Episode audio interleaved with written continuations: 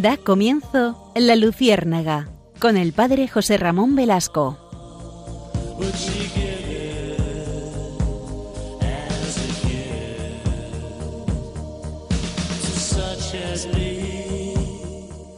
Corría el año de 1952. Es un momento muy importante para la historia de Europa y muy especialmente para la historia del Reino Unido. En aquel año era coronada la reina Isabel II, que ha fallecido recientemente y que ha ostentado el récord no igualado por ningún otro monarca en la historia, precisamente por su longevidad en el reinado. No podemos olvidar que la reina Victoria I estuvo del 37 al 1901, es decir, 64 eh, años, pero no igualan los 70 de la reina Isabel. Hay una anécdota muy difundida que dice que el rey Farouk de Egipto, que pertenecía a una breve dinastía de nuevo cuño y que fue derrocado precisamente en aquel año 1952 por la revolución de Nasser. Nasser fue aquel famoso gobernante que luego planteó conflictos muy serios en Inglaterra sobre el canal de Suez, etc. Pues Farouk, el rey Farouk desterrado, señaló que al cabo de un siglo solo habría cinco reyes en el mundo, el de Inglaterra y los cuatro de la baraja. Bueno, eh, todavía no hemos cumplido el siglo, todavía no hemos llegado al 2052, pero es verdad que la monarquía inglesa ha sido eh, muy importante en la historia y el devenir pues, del periodo, sobre todo mm, desde la posguerra hasta nosotros.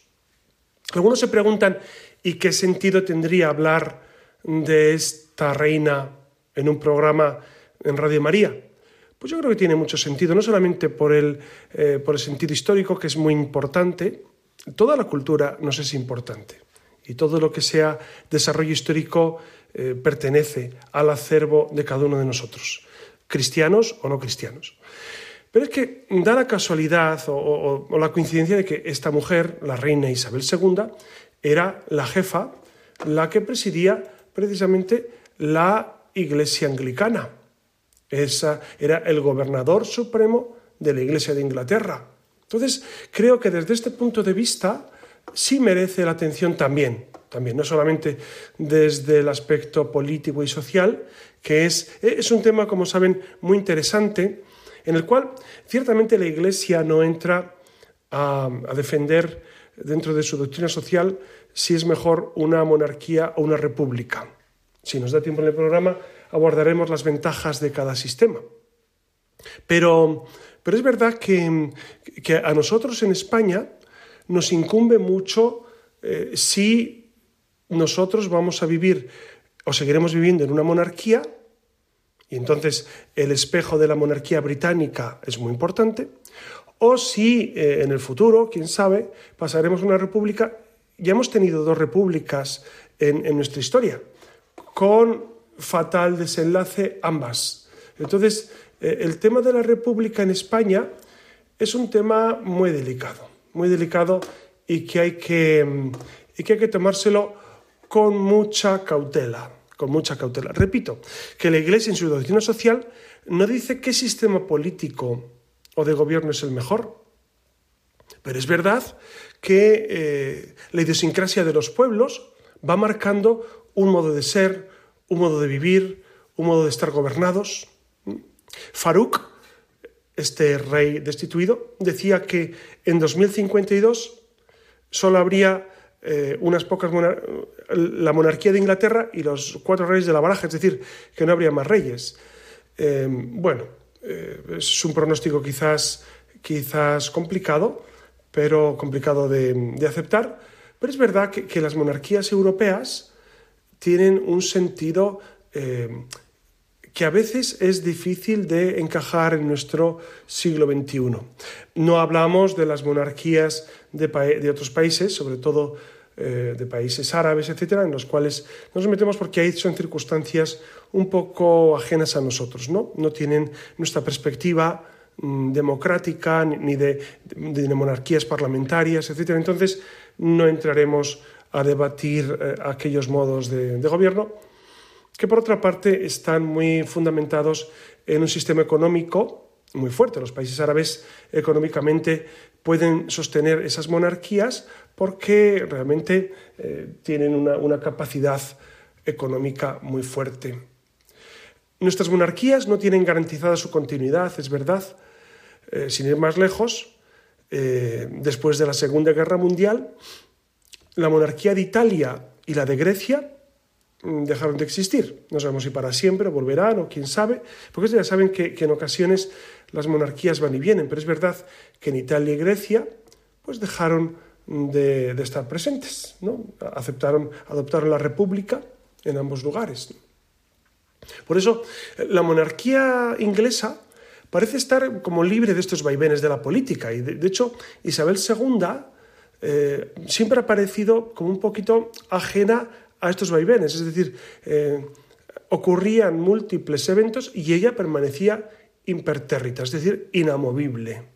Ella continuaba, a pesar de que a su alrededor pues había multitud de cuestiones que cuestionaban, cuestionaban eh, pues el papel de la monarquía. ¿no?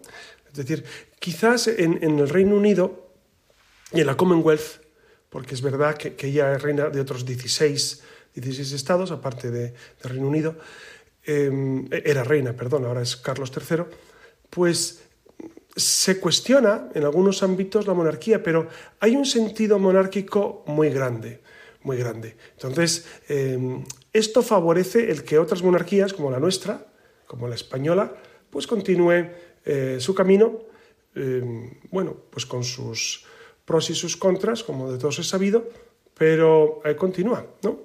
La verdad es que Isabel II ha gozado de admiración tanto dentro como fuera de su país, y en esto ha influido su capacidad de resistencia, de adaptación, de, incluso de silencio y, de saber estar frente a situaciones complicadísimas. ¿no? Ustedes saben que en 1936, con tan solo 10 años, su vida cambió para siempre cuando su tío Eduardo VIII renuncia a la corona para casarse con Wallis Simpson, una, divorciada norteamericana. Ustedes saben que, puesto que mm, el rey de Inglaterra y del Reino Unido mm, tiene que ser anglicano, no puede ser divorciado. Entonces, entonces em, esa es la realidad. La realidad que Eduardo VIII pues no podía casarse con una divorciada y por lo tanto incurrir en una pena canónica y entonces fue, por tanto, el hermano Jorge de Eduardo VIII quien eh, ascendió al trono. Y, por estas carambolas de la historia, pues eh, es verdad que, de alguna manera permitió que Isabel, la reina Isabel, accediera al trono. Ustedes saben que, Jorge, el, rey, el rey Jorge, eh, ascendió al trono y es conocida su condición de tartamudo. Esto fue muy interesante, ¿no? Pero esa condición que, bien, que, en ocasiones le podía afear su, puesta en escena, sin embargo, no mermó su capacidad de liderazgo, especialmente en los años de la Segunda Guerra Mundial.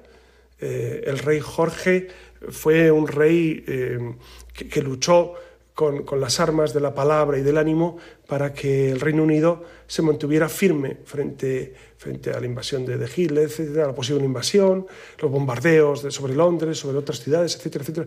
Y siempre ayudado por el primer ministro Churchill, que también fue una figura fundamental en aquel momento. Pero es verdad que él, murió prematuramente y eh, murió de cáncer de pulmón el rey Jorge y mm, le sucedió, por supuesto, su hija Isabel, que con apenas 26 años accede al trono. Su primer ministro en ese momento era Churchill. Churchill er, er, era una persona muy hábil que, pasó por muchas etapas de su historia, ¿no? Es decir, pasó por momentos de, mm, de gloria, y, también por momentos de, severos reveses electorales. Es decir, nunca, nunca mantuvo ese estatus del más votado. Entonces, eh, sufrió mucho, pero era un hombre, un hombre de mucho carácter y que en momentos duros como la guerra, pues eh, funcionó muy bien. Entonces, eh, Churchill fue, de alguna manera, su sostén en los primeros años de, reinado.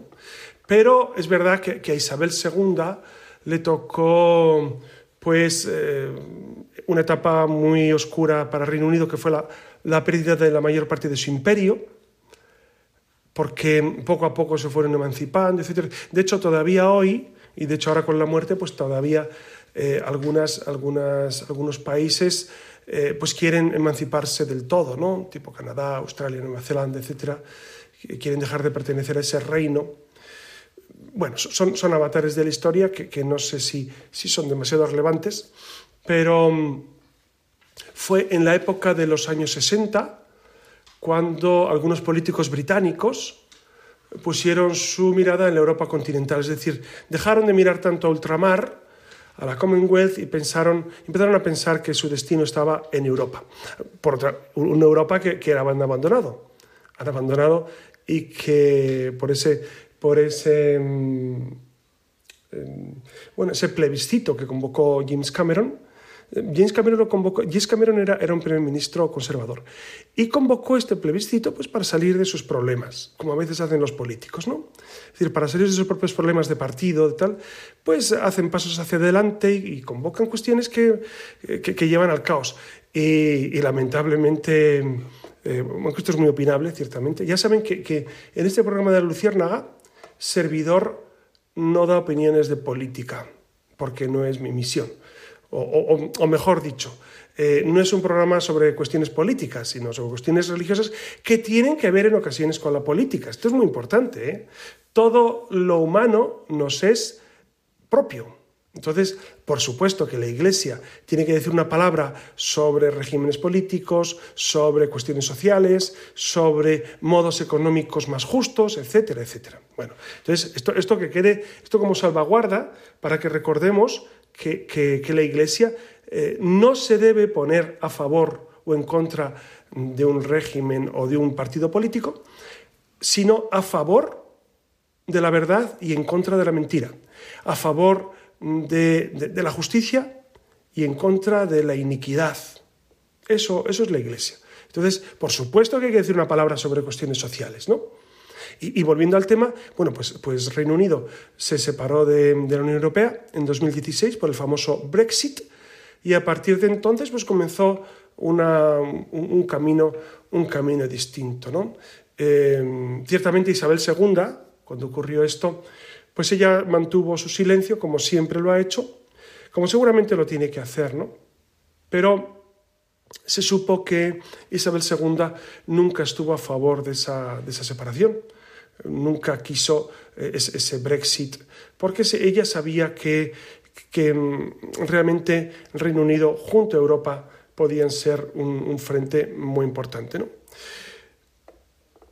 El reinado en general de Isabel II ha coincidido con una progresiva evolución de la sociedad británica, es verdad. ¿Por qué? Porque la época victoriana, dense cuenta que la reina Victoria gobernó, bueno, reinó durante 60, 64 años, eh, prácticamente de, todo el siglo XIX hasta 1901. Entonces tuvo un gran peso y fue la época de, las colonias, de, la gran fuerza del Reino Unido en, los, en, los, territorios de ultramar. Entonces marcó la era victoriana, marcó un modo de ser, un modo de comportarse, ¿no? porque, porque imponía de alguna manera unos, unos modos pues, muy clásicos a nivel social, a nivel político, etc. Eh, incluso caía en, el, en cierto puritanismo, en la hipocresía, en una cierta injusticia. ¿no?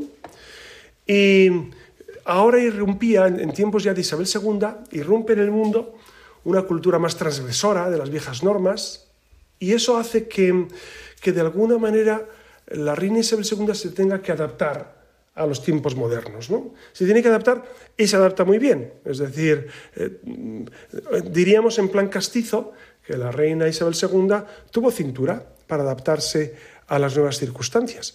Es verdad que, que, el mundo, y sobre todo después de la Segunda Guerra Mundial, el mundo cambió radicalmente, radicalmente. ¿no? Ya les he dicho en alguna ocasión que el modo como Estados Unidos venció la guerra mm, arrojando la bomba sobre Hiroshima y Nagasaki, la bomba atómica, cambió el sentido moral de la historia, porque, porque de alguna manera los buenos, o entre comillas los buenos, los supuestamente eh, contrarios al, nazismo, que era, el, que era el, gran, el gran lobo gris de Europa y del mundo, pues supuestamente los buenos habían usado un arma fatal y habían permitido que, un fin bueno, como era acabar la guerra, pues se permitiera cualquier medio malo, que era matar a mucha población civil de, Japón. Entonces, esto cambió la faz del estilo de, concebir el mundo, ¿no? Y eso, que a nivel filosófico y a nivel social tuvo mucho influjo, también influyó en la política, por supuesto. Entonces fueron años de, muchos cambios, eh, los años 50 eh, y 60, en los que Isabel II pues, tuvo que bandear la situación pues, como pudo, como pudo, ¿no? Em, luego, efectivamente, tuvo un año tremendo que lo llamó el Anus Horribilis, en 1992, cuando tres de sus cuatro hijos decidieron divorciarse. es decir, mm, le fue fatal a la pobre, a la pobre reina, ¿no? Porque de los cuatro hijos que tres decidan divorciarse o separarse de sus parejas, pues fue un, fue un, un varapalo tremendo, ¿no? Pero es verdad que en aquel 1992, pues la reina se dio cuenta que tenía que abrir su reinado al público, abrió Buckingham, el Palacio de Buckingham lo abrió, lo abrió al público y, logró pues una cierta eh, cercanía a la, pues, al pueblo, al pueblo fiel que siempre había estado a su lado. Es verdad que luego tuvo un evento que marcó su reinado, que fue la muerte de Lady Diana Spencer, Lady Di, que, era, que era, la mujer, la exmujer de, de Carlos del príncipe Carlos en ese momento, ahora Carlos III, y también marcó un antes y un después, porque tuvo que plegarse de alguna manera a la voluntad del pueblo, que realmente quería a aquella mujer, a Lady Di, la apreciaba. Bueno, el caso es que, miren, no, es cuestión de, hacer una, una retaíla de avatares sociopolíticos, sino de destacar a esta mujer que, siendo la cabeza de la reina de la iglesia anglicana, pues ha tenido un papel muy importante. ¿no? De hecho, el Papa Francisco, en, un mensaje que mandó eh, después de su muerte, saben que murió el día 8 de septiembre, pues habló precisamente de, esa fe en Jesucristo que ella transmitía. Y es verdad que en los mensajes de Navidad, en algunos de ellos, sí transmitía esa fe en Jesucristo, lo cual a mí me sorprendía sobremanera, porque en la Europa actual hablar de Dios resulta peligroso para los mandatarios, para los reyes, para los gobernantes, resulta complicado mentar a Dios. Y esta mujer, pues con mucha sencillez, precisamente felicitaba la Navidad por ser el nacimiento de Jesucristo, lo cual es obvio, pero hoy en día, como ustedes saben, lo que es obvio pues hay que volverlo a remarcar, porque no parece, no, no parece del todo común. Entonces, me, bueno, y el Papa, que, conoce más estos temas, por supuesto, pues remarcaba eso, su fe en Jesucristo y cómo ella trataba de, pues de anunciar eh, el, pues eso, el modo de vida cristiano. Saben ustedes que los anglicanos son cristianos. Los anglicanos se separaron de la Iglesia Católica cuando Enrique VIII hizo pues ese, ese acto. En 1536, Enrique VIII de Inglaterra rompió con Roma se apoderó de los bienes de la iglesia y, se declaró jefe supremo. Claro, antes, antes ya el rey de Inglaterra había sido declarado por el Papa como defensor de la fe. Entonces, el título de defensor de la fe que eh, había recibido eh, la monarquía británica antes de, la separación, eh, bueno, pues la iglesia, por supuesto, se lo retiró una vez que se separaron, pero, pero el Parlamento eh, el Parlamento se lo volvió a conceder, porque el Papa León X en 1521 se lo había dado eh, ese, ese, ese, título, pero el Papa se lo retiró y finalmente el Parlamento durante el reinado de Eduardo VI lo volvió a conceder. Entonces, de hecho, Carlos la reina Isabel II y Carlos III ahora se llaman así, se llaman defensor de la fe dentro de sus muchos títulos, defensor de la fe. Entonces, eh, ellos son cristianos, por supuesto. Saben ustedes que Enrique VIII se separó de la Iglesia fundamentalmente porque el Papa no se plegaba a sus intereses, dado que él, eh, pues estar, después de estar casado con Catalina de Aragón, que era hija de los reyes católicos, pues se quiso, se quiso divorciar de Catalina y casarse con Ana Bolena. Pero el Papa efectivamente no se lo permitió porque el divorcio en la Iglesia Católica no existe, no existe el divorcio. Y el Enrique VIII, que, era un hombre de profunda fe, bueno, o por lo menos escribía libros, bueno, es que decir la fe que tiene cada uno es complicado, pero escribía libros sobre teología, sobre defensa de la fe. Era un hombre, eh, por lo menos, eh, que exteriormente manifestaba esa fe profunda. Y, así, desde Enrique VIII, año 1536, pues continúa esa separación de la Iglesia anglicana respecto a los católicos, aun siendo todos cristianos. Si les parece, vamos a tener un, pequeño momento musical y, y, me he permitido buscar una de las melodías que la reina Isabel II más cantaba cuando tenía ceremonias litúrgicas, ¿no? Eh, se titula eh, en inglés y luego en español. En inglés es Praise to the Lord the Almighty, que se traduce Alabad al Señor el Todopoderoso. Dice, dice la primera estrofa, Alabad al Señor el Todopoderoso, el Rey de la creación, eh, mi alma le alabe, porque Él es la salud y la salvación. todo lo que yo pueda escuchar es para glorificar a su templo Cantemos ahora con profunda adoración. Eso es lo que dice eh, el texto. Vamos a poner la canción que dura, dura cuatro minutos, es preciosa, seguramente les sonará porque la habrán escuchado en varias ocasiones. Y, recuerdo que es, una, es un tema, eh, es, del siglo XVII, de Joachim Neander, que es un compositor bastante famoso en el mundo, eh, en el mundo del Reino Unido. Quizá a nosotros nos suena más las músicas que, el propio nombre. Pero es, es un tema que, ella cantaba siempre que... y siguen cantando, ¿eh? y se sigue cantando en el mundo anglosajón, se canta, incluso en Estados Unidos, se canta esta canción que es preciosa y habla precisamente de esa alabanza al Señor el Todopoderoso. Bueno, pues les dejo con este tema y continuamos.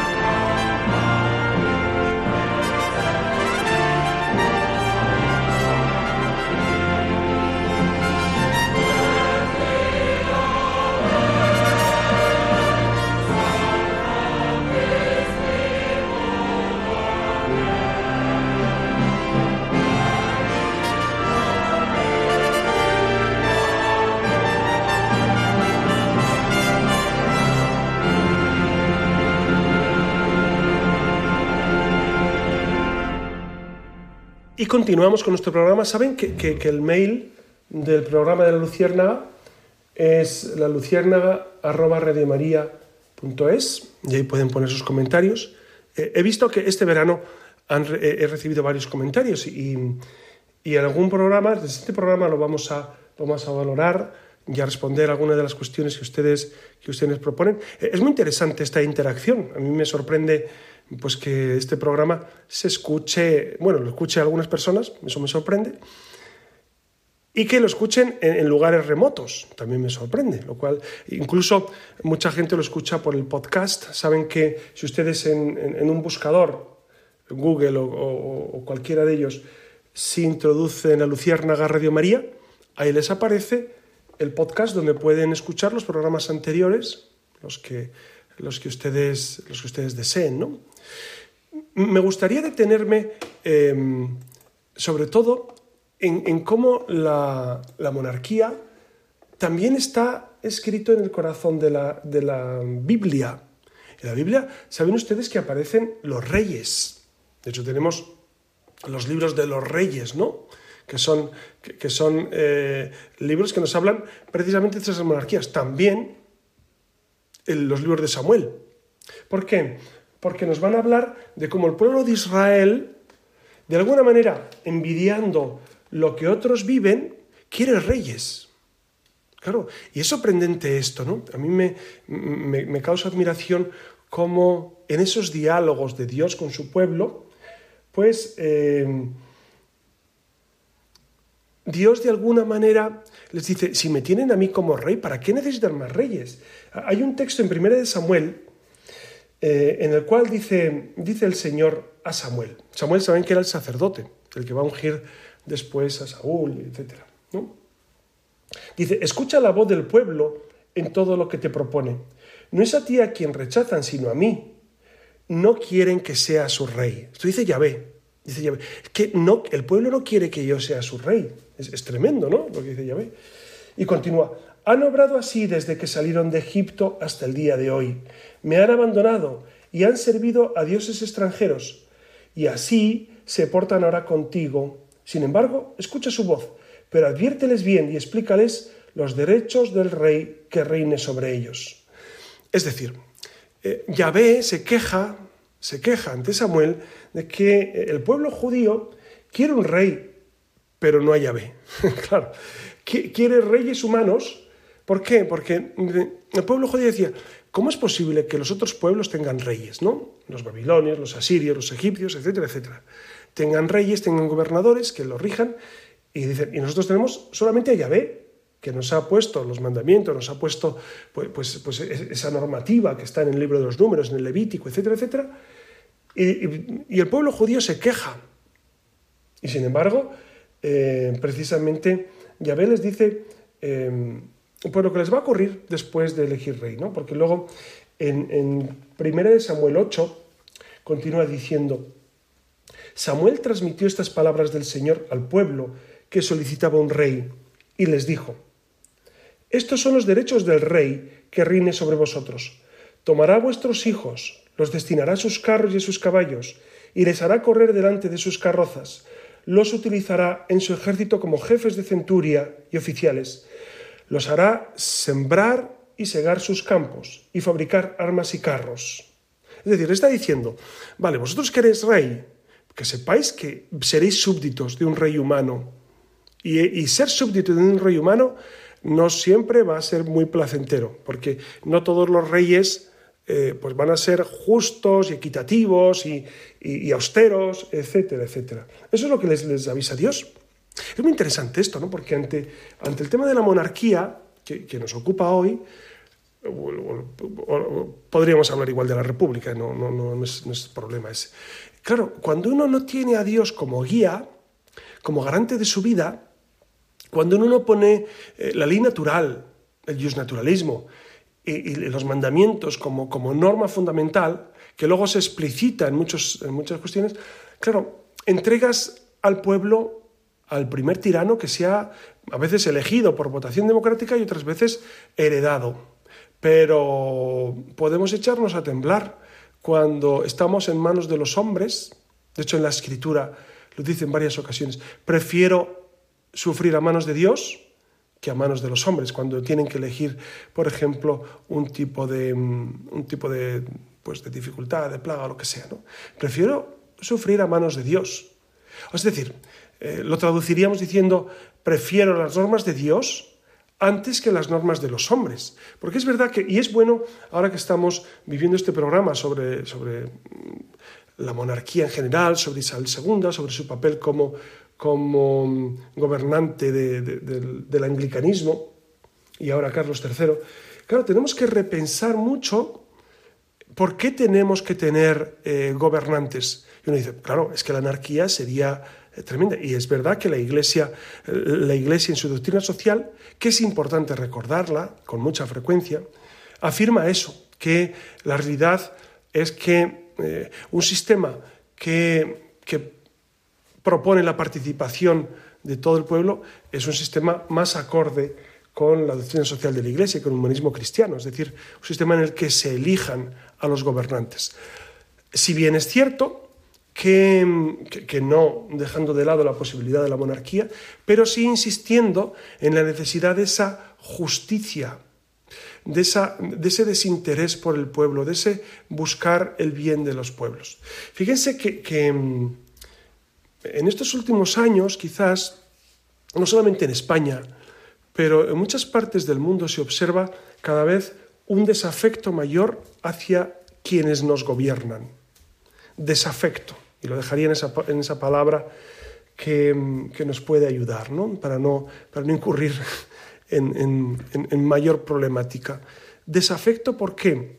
Porque uno siente que, el, sistema que nosotros nos hemos, nos hemos dado, y, ahora me refiero a España, que es eh, desde que aprobaron la Constitución, yo no la aprobé porque yo era pequeño, pero desde que aprobaron la Constitución, pues nosotros vivimos un sistema en el cual em, eh, es más una partitocracia, es decir, se vota un partido y el partido decide todo. Y tú no votas quien te gobierna, decides un partido que va a regirte.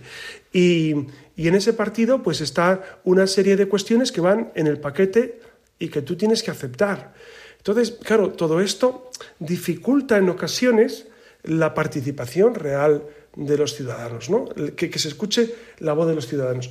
Sería bueno, y en esto nos, eh, bueno, pues cada uno puede pensar como quiera, sería bueno precisamente eh, favorecer primero la participación más asidua de los ciudadanos en, las, eh, en cuestiones muy relevantes. previo a esto, sería indispensable que regiera nuestro mundo no tanto el consenso, es decir, el, hecho de que votemos una ley como buena ya es buena, pues nos hemos dado cuenta de que no. Nos hemos dado cuenta que, que, mm, que en muchas ocasiones se han votado, se han mm, designado leyes contrarias a la razón natural. Estoy pensando ahora en el aborto, en la eutanasia, en la manipulación genética, en los vientres de alquiler, por ejemplo, todas esas cuestiones que son profundamente inmorales. Y entonces, eh, y eso nosotros lo vivimos, ¿por qué? Porque la mayoría lo acepta.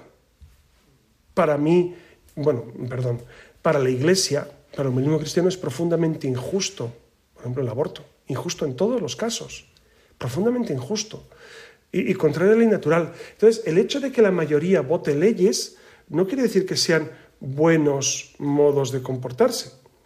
Y hemos pensado que sí, que como la mayoría ha decidido, claro, eh, entonces en favor de esa mayoría se pueden hacer barbaridades. No olvidemos que la mayoría eligió finalmente que Hitler gobernara. No lo olvidemos porque se nos, se nos puede olvidar esta perspectiva con todo lo que supuso y la gente sabía quién era Hitler, ¿no? Sabía perfectamente eh, por dónde iban los tiros. Y sin embargo, se arrojaron en brazos. Algo, algo parecido ocurre en, nuestras sociedades modernas, no hasta el extremo de, esa, de, ese nacionalsocialismo de ese, o de ese modo de pensar radical, pero sí, en muchas ocasiones pensamos que porque la mayoría lo vote es bueno. No, la mayoría puede estar equivocada. Entonces, todas estas leyes del consenso yo creo que provienen fundamentalmente de la época del siglo XVIII, de la Ilustración, en la cual surgen dos personajes importantísimos, ¿no? Uno es Bacon y otro es Hume. Y, destacaría Hume porque él pone eh, la emoción como fundamento de la ley natural, perdón, de la moral.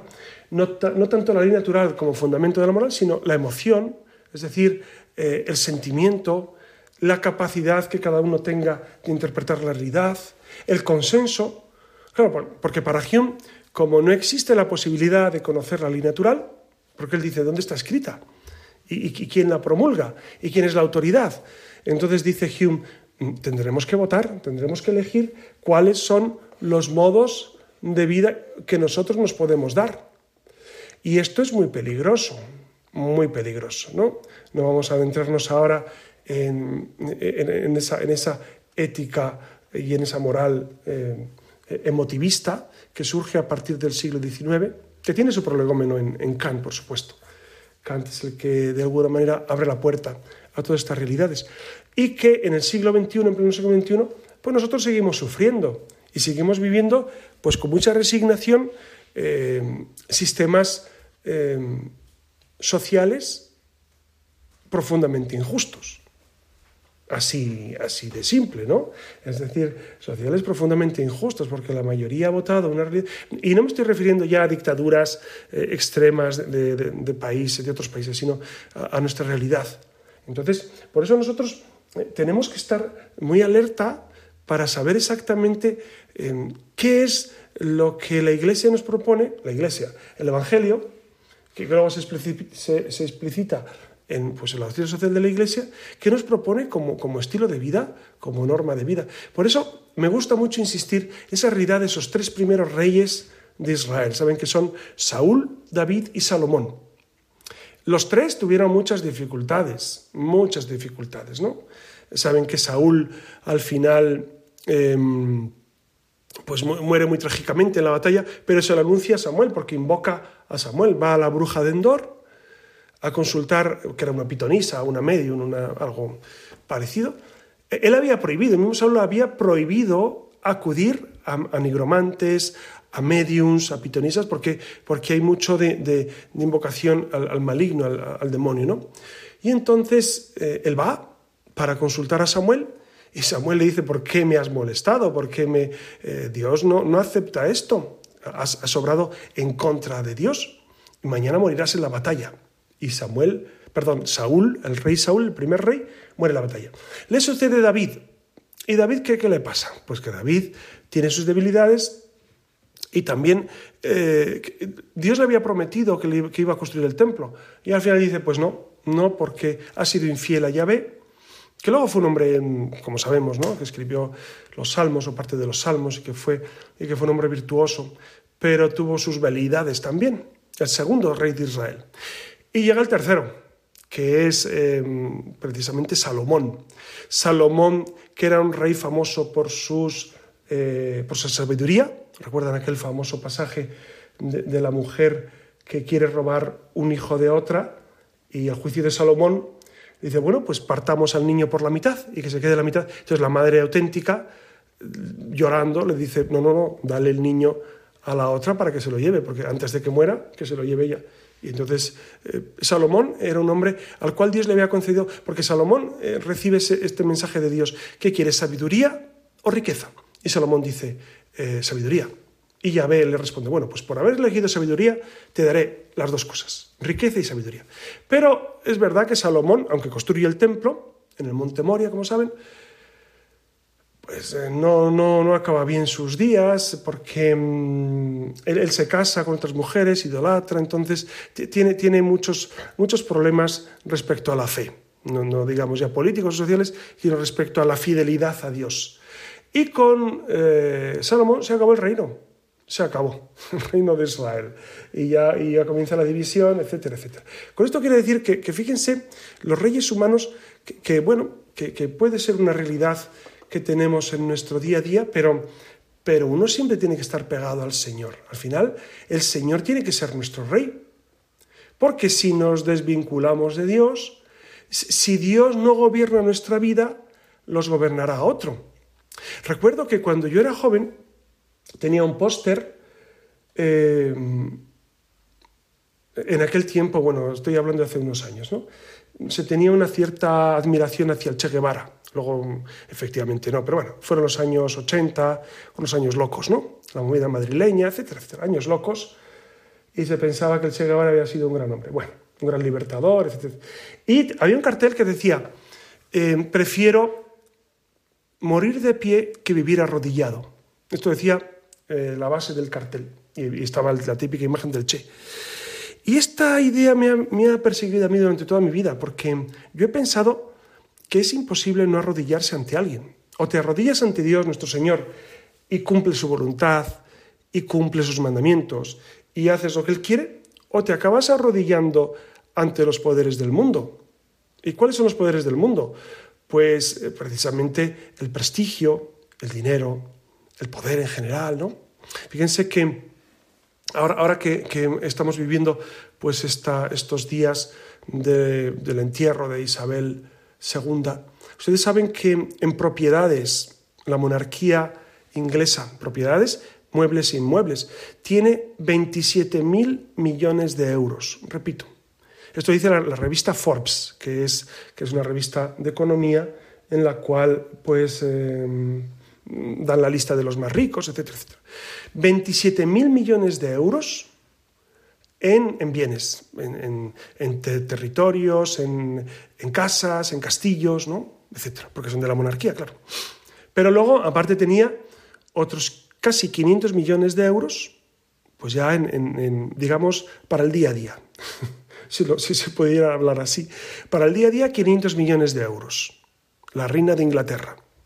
Claro, uno dice, ¿Y todo eso ahora, ahora qué? Bueno, todo eso ahora pasa directamente a Carlos III, lo hereda, además allí la, monarquía desde John Major, que fue un, presidente de gobierno, eh, pues decretó que, que, no hubiera impuestos de sucesiones para la monarquía, para que el, el capital de la monarquía y los territorios se conservaran, ¿no?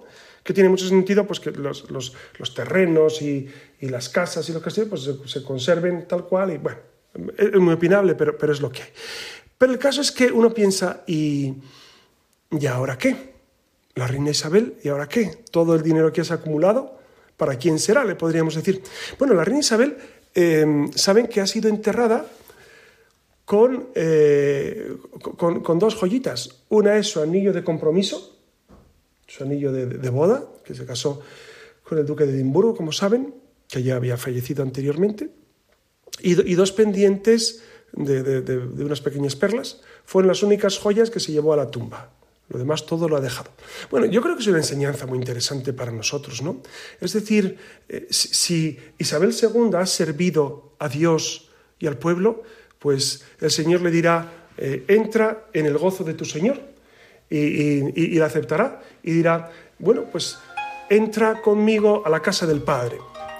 Y si no, pues Dios sabrá, Dios sabrá.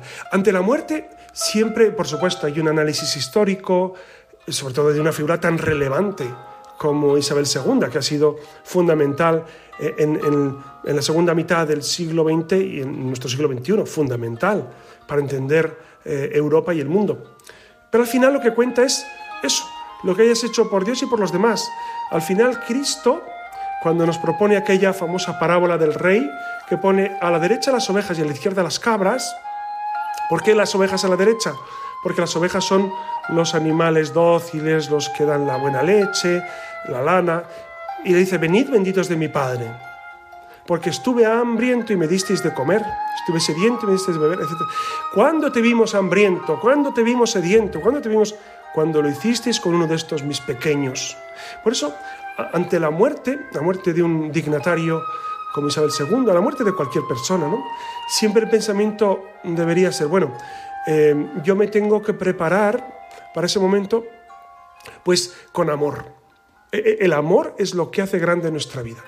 El amor a Dios, que se manifiesta en nuestra oración, en nuestra, en nuestra devoción a la Eucaristía, en nuestra devoción a los sacramentos, y el amor al hermano, que se manifiesta pues en preocuparnos especialmente de los más solos, de los más pobres, de los más necesitados. Yo creo que por ahí, y esa va a ser la pregunta, ¿no? La única pregunta que nos va a hacer Dios al final es, eh, cuánto ha sido tu amor.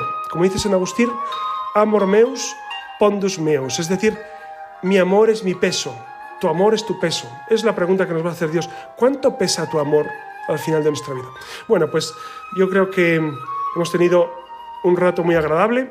Estoy encantado de estar con y le doy la bendición para que sigan descansando.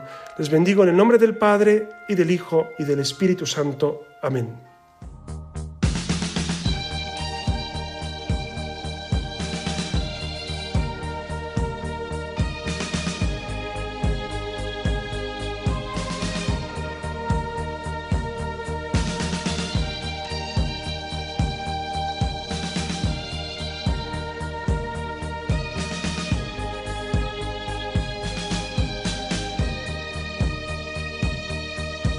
Han escuchado en Radio María La Luciérnaga con el padre José Ramón Velasco.